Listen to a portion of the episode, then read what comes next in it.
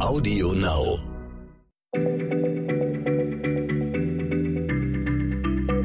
Schneller Schlau, der kurze Wissenspodcast von PM.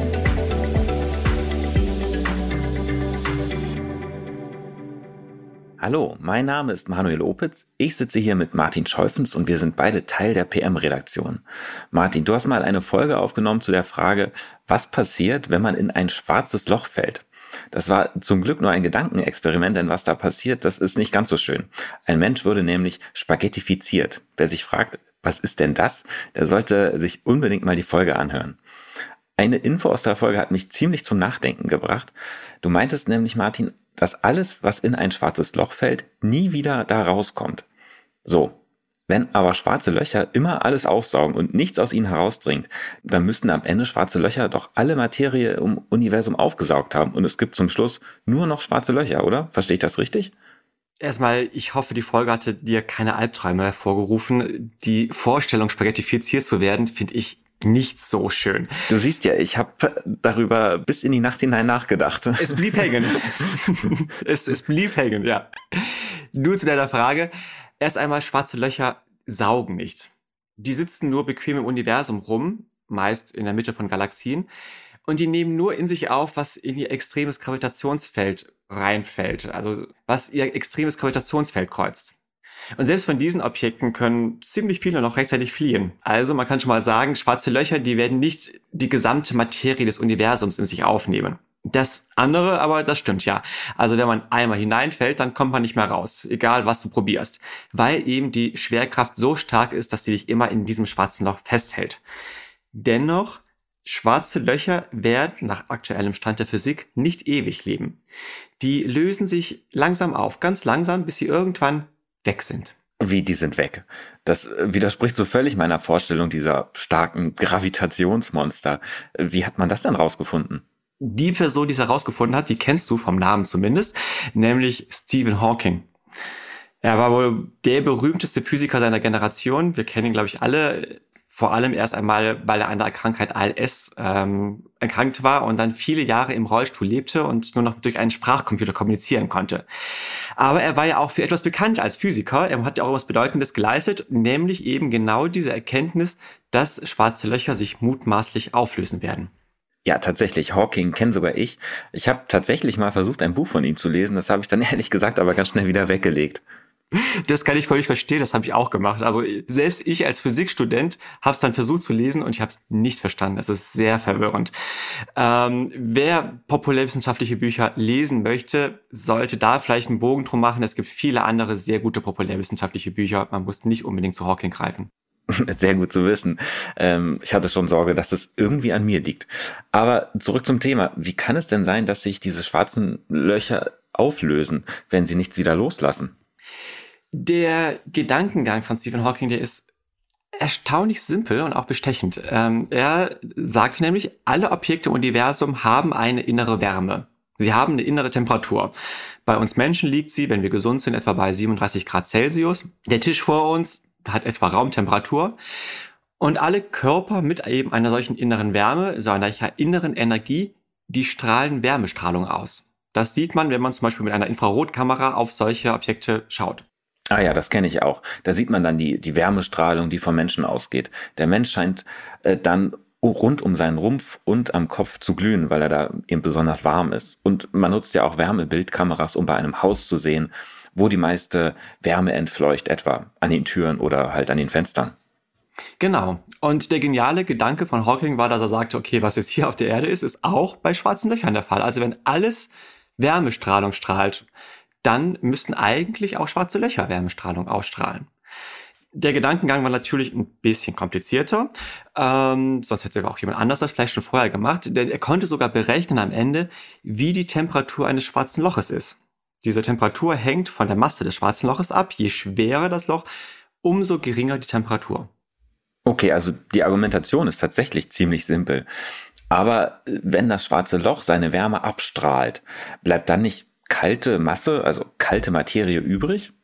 Nee, man muss sich schwarze Löcher im Grunde als ein großes Gebilde aus reiner Energie vorstellen. Dafür muss man diese ganz berühmte Formel von Einstein kennen, E gleich mc Quadrat. Die besagt nichts anderes, als dass Materie eben letztendlich nichts anderes ist als Energie. Und wenn also Materie ins schwarze Loch hineinfällt, löst sie sich quasi in diesem Energiegebilde auf und hat ein reines Energieding.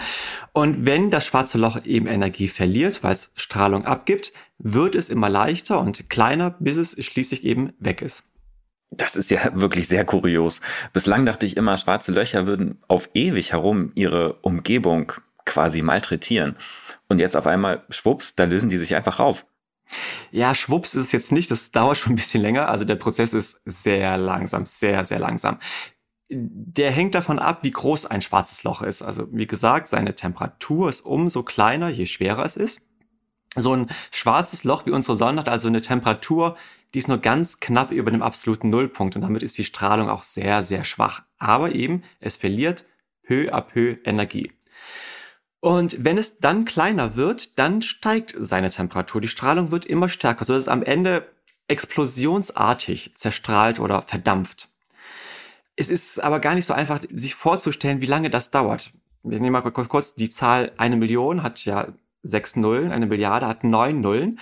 Wenn wir jetzt uns versuchen vorzustellen, wie alt das Universum ist, das Universum ist 14 Milliarden Jahre alt, also eine 14 mit neun Nullen dahinter. Und die Zeit, die es braucht, bis ein schwarzes Loch verdampft von dieser Größe der Sonne, die es eben hatte, da hätte man eine 1 mit 64 Nullen dahinter. So viele Jahre bräuchte es, damit dieses schwarze Loch verdampft. Äh, okay, also 64 Nullen, das ist jetzt tatsächlich irgendwie eine Zeitspanne, die mein Denken doch ziemlich weit übersteigt. Im Vergleich dazu ist äh, die gesamte unglaublich lange Existenz unseres Universums ja nur ein Wimpernschlag. Ich muss jetzt aber trotzdem noch mal einen, einen Schritt zurück. Du hast in der anderen Folge gesagt, nichts kommt aus einem schwarzen Loch raus. Und nun sagst du, Wärmestrahlung fliegt da raus. Wie, wie kann denn das sein? Es muss also doch einen Prozess geben, wie Dinge aus, aus diesem schwarzen Loch wieder rausfliegen. Ja, muss es. Leider weiß man noch nicht so ganz genau, wie dieser Prozess funktioniert. Ähm, würde man es wissen, das, das wäre eine Revolution für die Physik. Denn um das zu erklären, muss man ganz verschiedene Bereiche der Physik zusammenbringen, fusionieren, die bislang komplett getrennt voneinander sind. Also zum einen die Relativitätstheorie von Einstein, die eben erklärt, wie das Universum im Großen funktioniert, wie sich Raum und Zeit krümmen und wie entsprechend so ein schwarzes Loch existiert. Dann ist aber noch die Quantenphysik, die erklärt, wie die Welt im Kleinen ist. Und da in so einem schwarzen Loch sehr viel Materie auf extrem kleinen Raum gefangen ist, braucht man eben auch die Quantenphysik, um das zu erklären. Und dann braucht man im dritten eigentlich auch noch die Thermodynamik, die eben solche Wärmeprozesse erklärt. Hawkings geniale Leistung bestand darin, dass er diese drei so grundverschiedenen Bereiche der Physik an diesem Punkt zusammengebracht hat. Aber er hat damit auch der Physikgemeinde ein sehr großes Rätsel hinterlassen. Die muss nämlich jetzt klären, wie eigentlich der Prozess ganz genau funktioniert. Hat man denn wenigstens eine Ahnung, wie das funktioniert? Also irgendeine Idee? Ja, ja, es gibt eine typische Erklärung, die man oft liest und auch Hawking hat die sehr gerne verbreitet. Ähm, um die zu verstehen, muss man eigentlich die letzte Folge hören, die ich aufgenommen habe. Da ging es um die Frage, ob es ein richtiges Vakuum, ob es ein Nichts wirklich geben kann. Wir denken immer, es ist dann einfach komplett leer, da ist nichts, die Leere ist leer. Aber man weiß mittlerweile, auch in dieser Leere entstehen ständig Dinge und vergehen ständig Dinge. Die ploppen auf und verschwinden wieder. Und typischerweise ist es dann, dass da ein Teilchen Materie und ein Teilchen Antimaterie gleichzeitig entstehen und sich dann gleichzeitig wieder gegenseitig zerstören. Immer zwei auf einmal und dann wieder zwei zusammen wieder vergehen ins Nichts hinein. Das ist eine völlig krasse, kuriose Sache. Wer diese Folge nicht gehört hat, hört da mal rein. Ich finde es super spannend. So, die Sache ist jetzt in seiner Erklärung von Hawking, sagt er, genau dieser Prozess mit diesem Materie und der Antimaterie, die gleichzeitig entstehen und dann gleichzeitig wieder vergehen, das passiert auch am Rand eines schwarzen Lochs. Das schwarze Loch stört das aber. Es schnappt sich eins von den Teilchen und zieht es ins schwarze Loch. Und das andere, der Partner, der bleibt draußen. Und die beiden können nicht mehr zusammen, die können sich nicht mehr gegenseitig auslöschen. Deswegen ist der, der draußen bleibt, fliegt quasi als Strahlung davon, während der andere eben hineingesogen wird und dann dem schwarzen Loch Energie wegnimmt. Ich habe ehrlich gesagt diese Erklärung nicht verstanden. Also wenn jetzt etwas ins schwarze Loch hineinfliegt, warum soll dadurch Energie weggenommen werden? Und also für mich ist es so unerklärlich wie diese Bücher von Hawkins. Und ich habe auch mal mit einem Professor darüber gesprochen und der meinte auch, also je länger er über diesen Vergleich von Hawking nachdenkt, umso komischer findet er diese Erklärung. Deswegen, wenn ihr die irgendwie lest, wenn ihr euch mit diesem Thema noch weiter beschäftigt und ihr bleibt an dieser Erklärung genauso hängen wie ich, grämt euch nicht. Ich glaube, es ist normal. Diese Erklärung hat nämlich auch noch ein ganz dickes Problem. Sie widerspricht der Informationserhaltung. Was ist denn das schon wieder? Davon habe ich noch nie was gehört. Ich kenne Energieerhaltung. Energie wandelt sich, aber sie kann nicht verschwinden. Die Menge bleibt immer gleich. Aber ja, was ist denn nun bitteschön Informationserhaltung? Also die Physik geht davon aus, dass alle Prozesse in der Natur kausal aufeinander aufbauen. Also das vorherige bedingt das nächste und das wiederum das danach nächste. Wüsste man alles über das heutige Universum, jedes Atom und jede Bewegung, dann könnte man theoretisch den Zustand des Universums zurückberechnen in der Vergangenheit oder den Zustand des Universums in der Zukunft. Man hätte eben alle Informationen zusammen, die man dazu braucht und muss es eigentlich quasi nur nach den Film rückwärts abspulen oder vorwärts abspulen.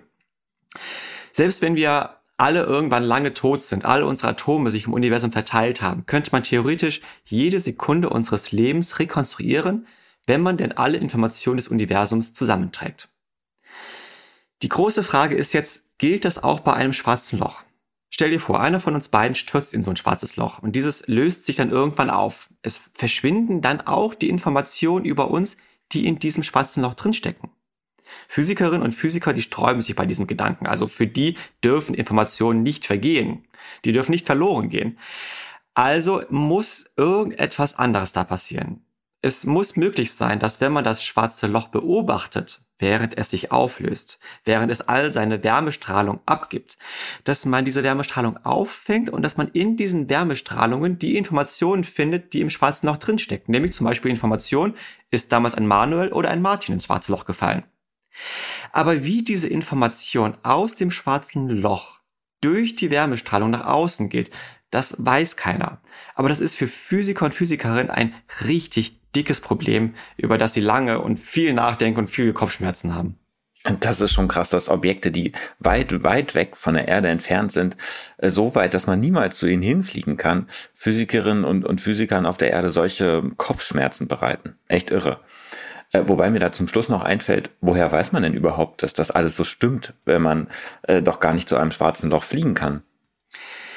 Also alles, was ich heute erzählt habe, das ist eine Hypothese, diese Hawkings-Theorie. Aber man geht davon aus, dass sie stimmt. Also das ist in der Physik eine durchaus sehr anerkannte Theorie, weil die Argumentation sehr, sehr schlüssig ist. Aber so ein letzter Beweis, der fehlt, weil man kann es nicht direkt beobachten. Wir können zwar seit einigen Jahren schwarze Löcher direkt beobachten. Wir wissen also, dass es schwarze Löcher tatsächlich und definitiv gibt. Aber unsere Instrumente sind noch nicht fein genug, um diese winzige Wärmestrahlung des schwarzen Loches aufzufangen und wahrzunehmen. Das ist auch der Grund, warum Stephen Hawking nie einen Nobelpreis erhalten hat. Um ihm nämlich diesen Preis verleihen zu können, hätte es erst eine Messung geben müssen, die seine Theorie definitiv beweist. Und es war immer klar, diese Messung wird zu seinen Lebzeiten nie möglich sein. Ja, und 2018 ist Hawking dann tatsächlich gestorben, ohne vorher den äh, Nobelpreis erhalten zu haben. Also schon äh, beinahe tragisch. Äh, ja, und ähm, wenn ihr diese Folge spannend fandet, dann hört doch mal in die Folge rein, was passiert, wenn man in ein schwarzes Loch fällt. Die ist schon etwas älter, da müsst ihr dann ein bisschen länger scrollen, aber dabei entdeckt ihr vielleicht noch andere spannende Folgen von Schneller Schlau, die ihr noch nicht gehört habt. Mittlerweile haben wir nämlich schon mehr als 300 Stück aufgenommen. Vielen Dank, Martin, und bis zum nächsten Mal. Bis bald, Manuel. Schneller Schlau, der kurze Wissenspodcast von PM.